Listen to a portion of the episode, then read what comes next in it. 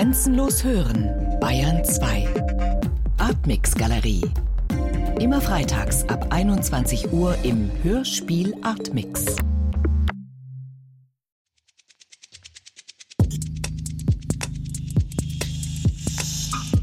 Das Artmix Magazin.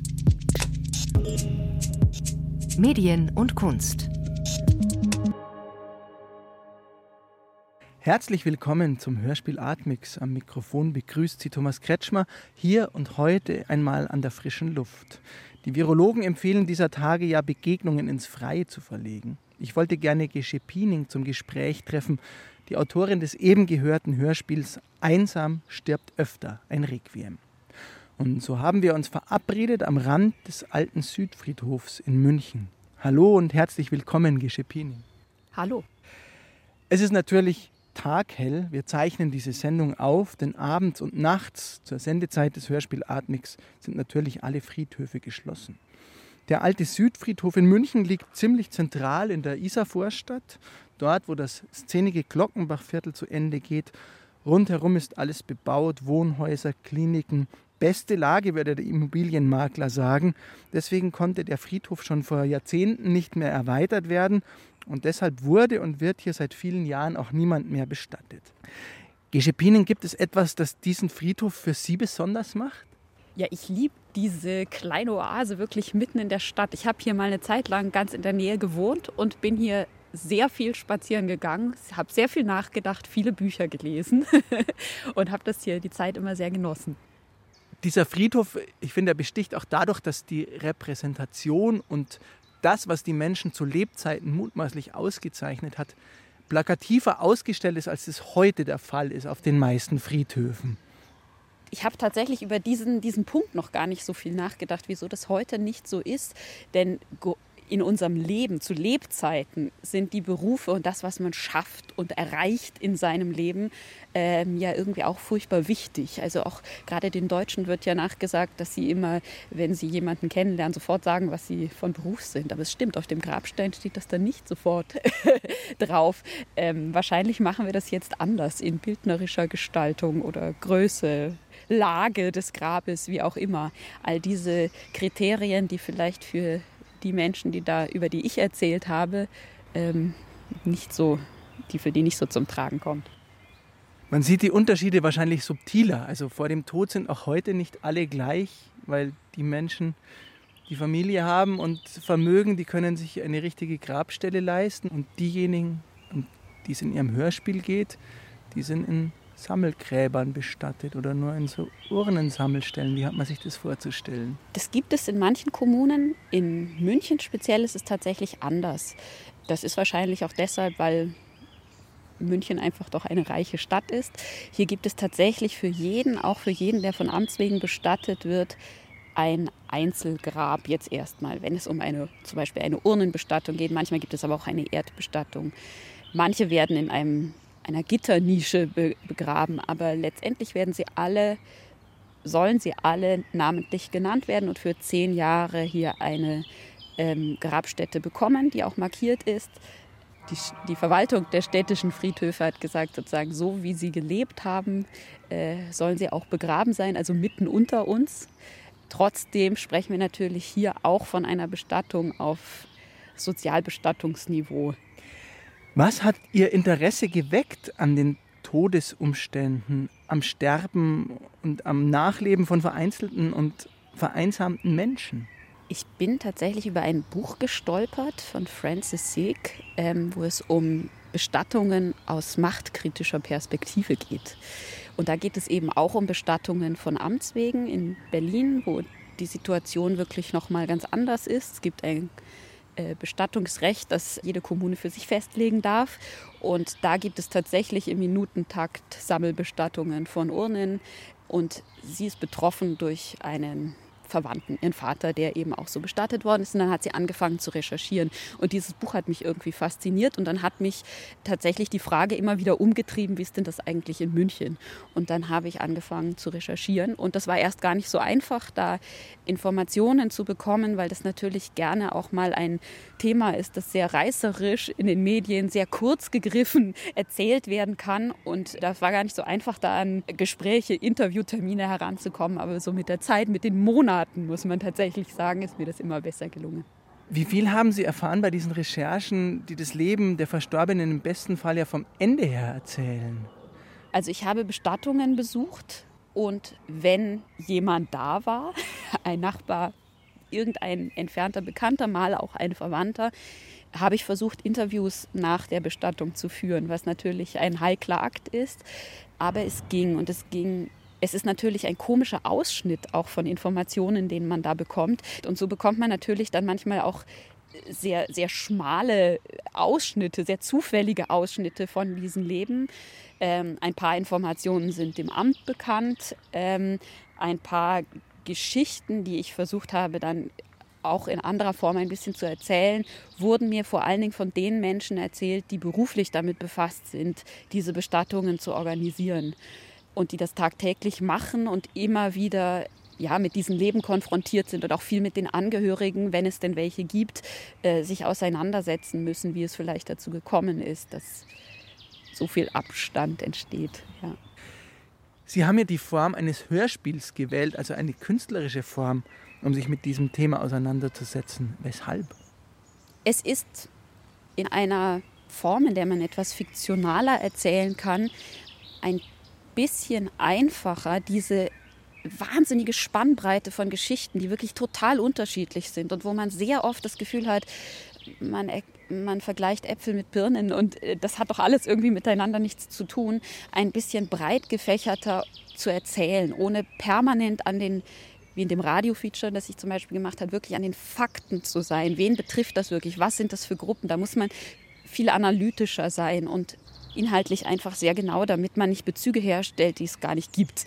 Und in so einer Hörspielform ist es halt einfacher, letztendlich dieses darunterliegende Thema des, der Einsamkeit, des einsamen Sterbens einfach in einer poetischeren Form aufzugreifen, ohne diese unbedingte Treue an den Fakten und der Analyse zu bleiben. Genau.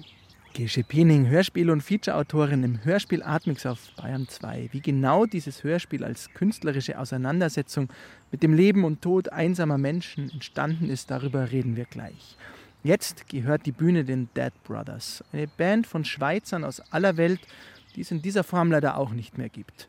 Aber ihre Aufnahmen überdauern die Zeit. Zum Beispiel Am I to be the one? Am I to be the one to hold you back and make you come my way? I know I'm the only one to do what's to be done. Am I to be the one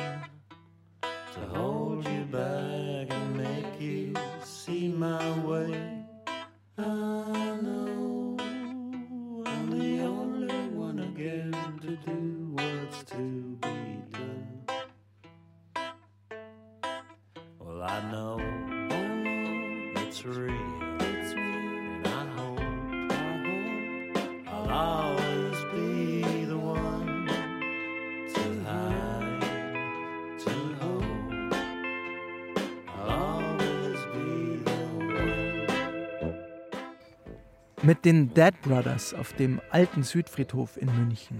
Der wurde als Pestfriedhof gegründet und war bis Ende des 19. Jahrhunderts der zentrale Friedhof der Residenzstadt, weswegen man hier viele honorige Persönlichkeiten findet. Gesche Piening hat sich für ihr Hörspiel mit Leben und Tod von Menschen befasst, die von Amts wegen bestattet werden, weil sich eben niemand an sie erinnert und keine Angehörigen mehr da sind, die sich um die Beerdigung kümmern würden. Gesche-Pening nur, um eine ungefähre Vorstellung zu haben, wie viele Bestattungen von Amts wegen gibt es in München etwa pro Jahr? Das sind gut 600. und die Tendenz ist so kontinuierlich tatsächlich steigend. Es gibt immer ein bisschen mehr. Das hat ganz unterschiedliche Gründe. Globalisierungsprozesse, in denen vielleicht Angehörige auch nicht so schnell gefunden werden können. Ein Sterben in einer großen Stadt, in dem eine große Anonymität herrscht. Ganz unterschiedliche Gründe. Es ist aber auf alle Fälle ein Großstadtphänomen. Hier gibt es das natürlich eben doch immer wieder, dass Menschen auch erst nach vielen Wochen, vielleicht auch mal Monaten gefunden werden. Ich war beim Hören Ihres Stücks wirklich erstaunt, wie viel Einsamkeit es gibt in dieser unserer Gesellschaft, wie viele Menschen augenscheinlich total vereinsamt leben, mitten in der Stadt. War das für Sie auch so neu?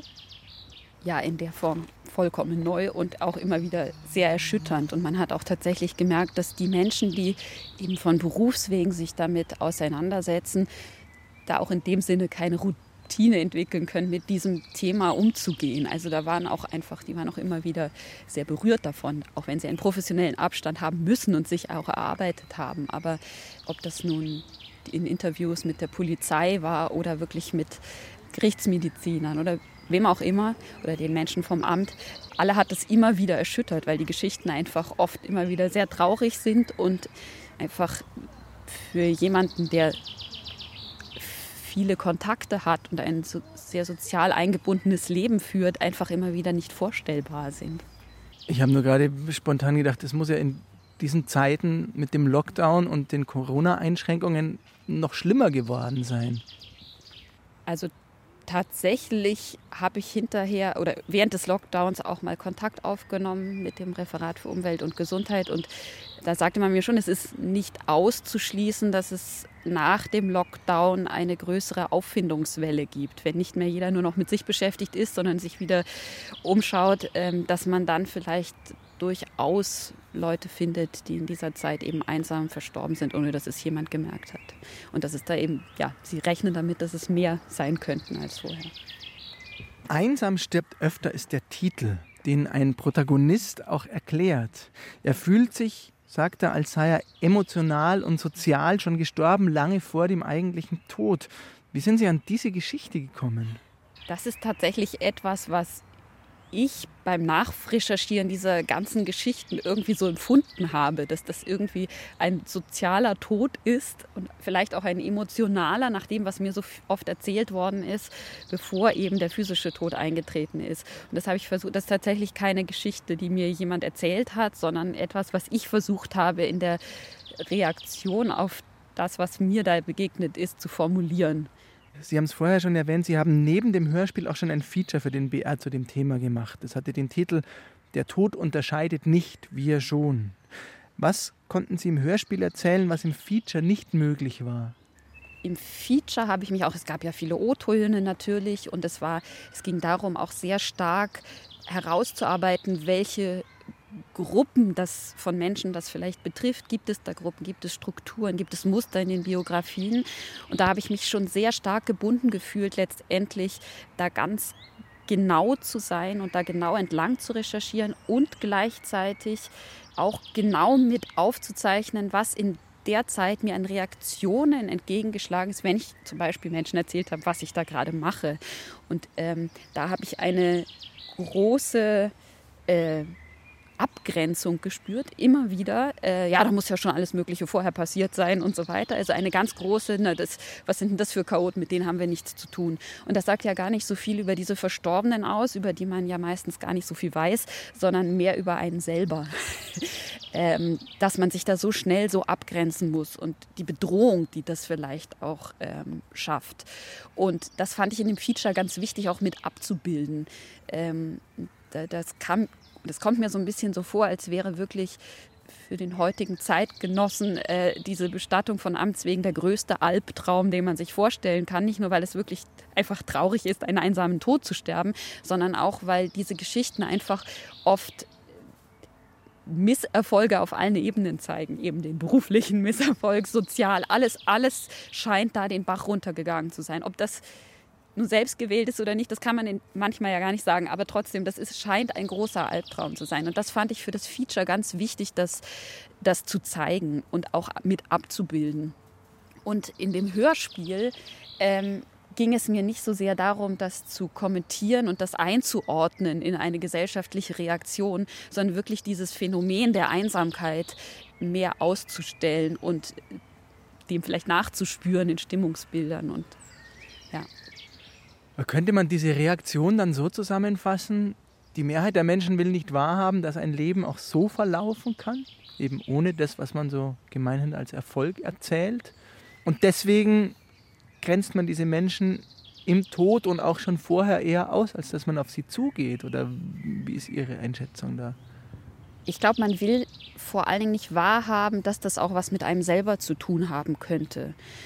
Also in den Interviews mit der Polizei zum Beispiel wurde die eine Kommissarin tatsächlich nicht müde, auch zu sagen, es kann jeden treffen. Das hat sie immer wieder gesagt. Der einsame Tod kann jeden treffen. Und das ist jemand von den Todesermittlern, die wirklich in die Wohnungen hineingeht und den Erstkontakt quasi mit den Verstorbenen hat. Und da, die hat gesagt, es ist nicht mehr nur so, dass das ein armer Tod ist, der einsame Tod, sondern dass das wirklich quer durch die Gesellschaftsschichten gehen kann. Und sich mit diesem Gedanken auseinanderzusetzen, dass das mal so sein könnte. Wer macht das schon gerne? Und ich glaube, dadurch kommt diese reflexartige Abgrenzung. Was ich jetzt aber interessant fand, ähm, dass im Laufe der aktuellen Entwicklung mit dieser ganzen Corona-Krise die Reaktionen sich sehr stark verändert haben. Und dass plötzlich sich alle mit dem einsamen Sterben irgendwie auseinandersetzen. Wir haben alle viele mediale Bilder einfach auch im Kopf. Und dass die Bereitschaft, sich auf dieses Thema einzulassen, größer geworden ist. Ich finde, man kann es trotzdem irgendwie nicht vergleichen. Viele von diesen Biografien, von denen ich da erzähle, die, die verlaufen so, dass sie irgendwie unter Umständen über Jahrzehnte auf einen einsamen Tod hinauslaufen. Und es ist natürlich ein ganz großer Unterschied, ob jemand ein sozial eingebundenes Leben hat und dann die letzten fünf Tage auf einer Intensivstation alleine dann verstirbt. Das ist natürlich eine komplett andere Geschichte. Und trotzdem ist es offenbar, das ist meine Wahrnehmung so, dass, dass die aktuelle Lage eben dazu führt, dass man sich emotional mehr darauf einlassen kann. Und vorher war das oft so, was ist das denn für ein freakiges Thema? Warum beschäftigst du dich denn damit? Um die verschiedenen Formen, in denen Sie den Stoff bearbeiten, noch abzuschließen. Sie haben auch ein Theaterstück geplant, das wahrscheinlich gerade auch on hold ist und nicht verwirklicht werden kann. Aber wenn alles gut läuft im Herbst oder irgendwann in den kommenden Monat verwirklicht werden wird, was steht dann da auf der Bühne im Mittelpunkt? Tatsächlich wird es eine theatrale Umsetzung nicht geben.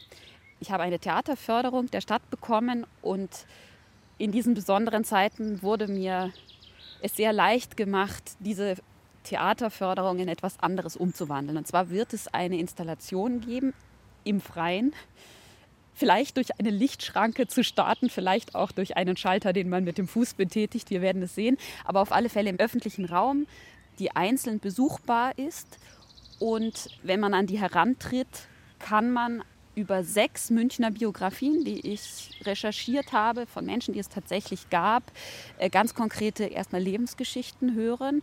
Und, und das ist der Medienwechsel sozusagen nochmal, wir, wir wechseln hier in die Sprache der Musik. Ich habe sechs Komponisten beauftragt, jeweils kurze Totenrequien zu schreiben. Das Hörspiel hat ja auch den Untertitel Requiem, aber anders als man das vielleicht von Beerdigungen oder medialen Darstellungen von Beerdigungen kennt, ist die Musik in Ihrem Hörspiel sehr zurückhaltend. Warum haben Sie diesen Weg gewählt, eher ruhig und nicht auf die Zwölf musikalisch zu wirken oder wirken zu lassen?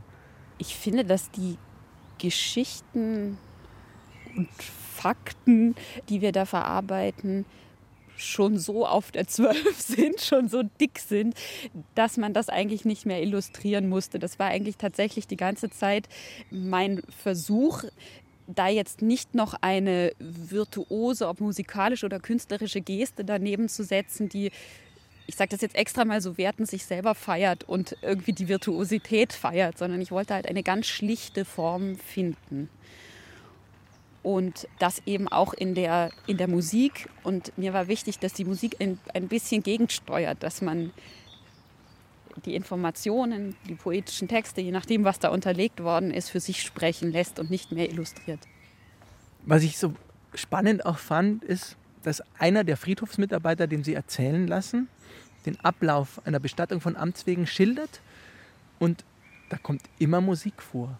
Also auch wenn niemand da ist und der jemanden ganz alleine bestattet und diese Trauerfeier alleine abhält, die dann sehr kurz ist, wenn ich das richtig verstanden habe, es ist immer Musik mit dabei. Haben Sie eine Erklärung gefunden, warum Bestattung und Musik so untrennbar miteinander verbunden sind? Das ist eben ein Medium, das vielleicht nicht immer Sprache finden muss und einem die Möglichkeit gibt, das, was auch an Emotionen dann in dem Moment wichtig ist und sich in den Vordergrund drängt, einfach mal stehen zu lassen. Und gerade bei den Bestattungen, die dieser Friedhofsaufseher dort auch beschreibt in dem Hörspiel, ist ja, ich sage mal in Anführungsstrichen, noch nicht mal Kirche dabei.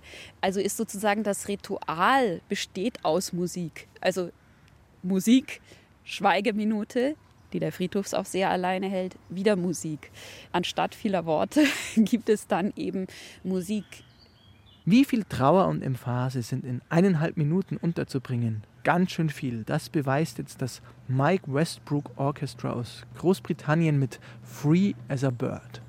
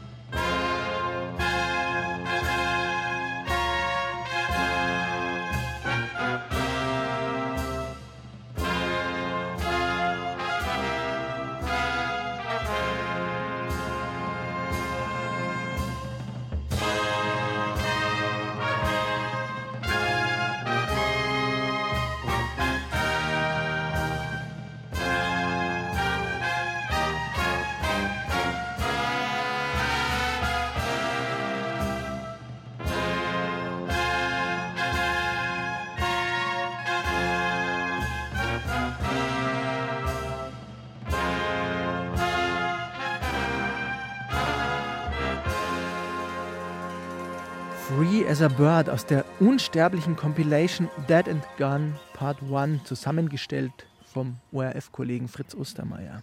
Hier ist der Hörspiel Atmix auf Bayern 2, heute mit Gesche Piening, Autorin des Hörspiels Einsam stirbt öfter, ein Requiem. Wir befinden uns am Rand des alten Südfriedhofs in München. Hier wird schon lange niemand mehr bestattet, weil kein Platz mehr ist. Aber ein normaler Park ist dieser Friedhof natürlich auch nicht. Sehen Sie Friedhöfe und auch Aussegnungshallen mit anderen Augen, seit Sie sich für Ihre Arbeit so intensiv damit beschäftigt haben? Ja, auf alle Fälle. Mir ging es schon immer so, dass ich etwas gefremdelt habe mit den gesamten Bestattungsritualen und immer irgendwie das Gefühl hatte, wenn ich auf einer Beerdigung war, das hat mit demjenigen überhaupt nichts zu tun, der da bestattet wurde. Und hat, ich hatte immer eine wahnsinnig große Distanz dazu.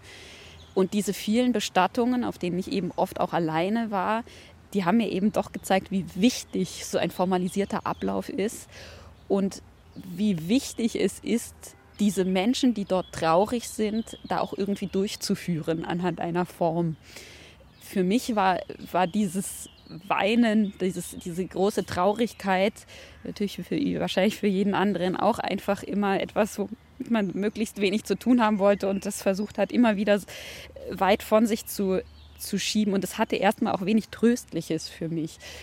Das hat sich tatsächlich durch diese Bestattungen verändert, weil ich plötzlich vor allen Dingen gemerkt habe, das eine ist das Ritual, das wichtig ist, aber das andere ist tatsächlich diese Trauergesellschaft auch mehr in den Fokus zu nehmen. Und ich habe im September einen sehr lieben Freund verloren und da waren sehr, sehr, sehr viele Menschen, die sehr, sehr traurig waren und es wurde viel geweint und aus allen Generationen waren Leute da, die sehr, sehr, sehr betroffen waren. Und plötzlich habe ich das Ganze als etwas so Tröstliches empfunden, dass da so viele Leute weinen, weil das natürlich über das Leben von diesem Menschen so viel aussagt. Und vorher war ich, glaube ich, immer mehr mit mir beschäftigt und plötzlich habe ich halt eben gemerkt, was das für ein Glück ist. Da wird jemand aus dem Leben gerissen und er hinterlässt eine Lücke. Und dieser Lücke wird hier Platz eingeräumt und die, ja, die spüren alle und die wird thematisiert und ja, vielleicht sitzt man hinterher nach, beieinander und feiert oder wie auch immer, aber auf alle Fälle, ähm, es gibt diese, diese Trauergemeinschaft als Gemeinschaft, die diesen Schmerz empfindet. Wir sind jetzt im dritten Monat der so viel auf den Kopf stellenden Corona-Pandemie, zum Beispiel auch Bestattungen und Beerdigungen. Es ist schwierig, diese Gemeinschaft zu verwirklichen, weil zeitweise, wenn ich es richtig im Kopf habe, nur die engsten Familienmitglieder und da auch nur zehn erlaubt waren in München. Das ist von Bundesland zu Bundesland anders und wahrscheinlich auch noch von Stadt zu Stadt. Jetzt wird sich das auch wieder ändern. Hat sich das Verhältnis zum Sterben, zum Tod in diesen drei Monaten der Pandemie aus Ihrer Sicht schon verändert? Also ich glaube, dass diese Krise natürlich uns allen zeigt, wie angreifbar wir sind und wie angreifbar unser Leben ist und dass es irgendwie dann doch plötzlich zu Ende sein kann. Man hört immer wieder Geschichten auch von Menschen, die vielleicht Vorerkrankungen hatten und relativ jung sind und das nicht überstehen. Und das ist natürlich eine fundamentale Verunsicherung. Und ich glaube, das ist, bleibt sehr lange sehr abstrakt, bis man vielleicht selber jemanden kennt, der das gehabt hat oder vielleicht dann sogar daran stirbt und dann noch nicht mal die Möglichkeit hat, wirklich Abschied zu nehmen. Das war eben auch hier in München ein großes Problem. Inzwischen ist es wieder anders, aber es durften sehr lange nur zehn Menschen teilnehmen und damit schließt man ähm, unter Umständen Menschen, die sehr wichtig für den Verstorbenen waren, aus von diesem Abschied nehmen. Und das ist natürlich schwierig äh, und schwer zu verkraften für diejenigen. Ob es wirklich die, das Verhältnis zum Tod verändert hat, das weiß ich nicht. Aber ich glaube tatsächlich, also die Verletzbarkeit von uns allen ist halt einfach augenfällig.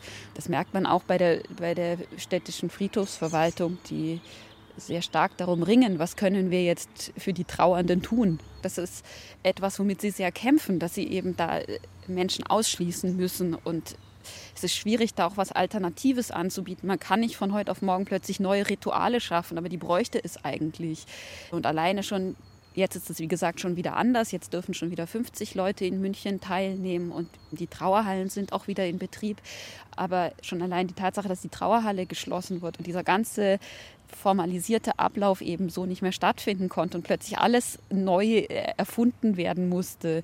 Und dann mit so wenigen Menschen, das war einfach eine wirklich für alle Seiten schwierige Situation. Auch wenn man das gestalten muss. Nicht nur für die Trauernden, natürlich auch für die Menschen, die die Bestattungen durchführen müssen.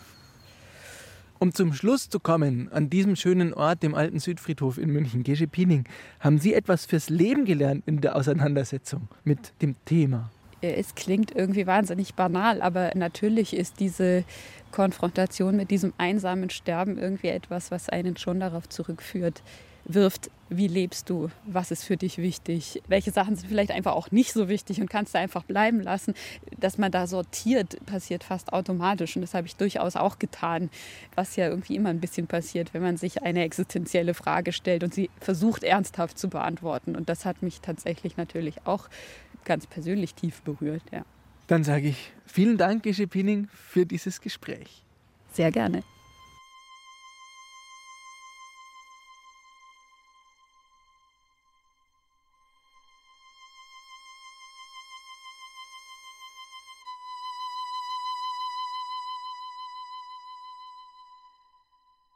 Mit Musik von Hilary Hahn und Hauschka geht dieser Hörspiel Atmix zu Ende. Gesche Pinnings Hörspiel Einsam stirbt öfter ein Requiem finden Sie natürlich im Hörspielpool unter hörspielpool.de und überall da, wo es Podcasts gibt. Da gibt es auch Gesche Pinnings Feature zum Thema. Es hat den Titel Der Tod unterscheidet nicht, wir schon. Das war der Hörspiel Atmix. Am Mikrofon verabschiedet sich Thomas Kretschmer.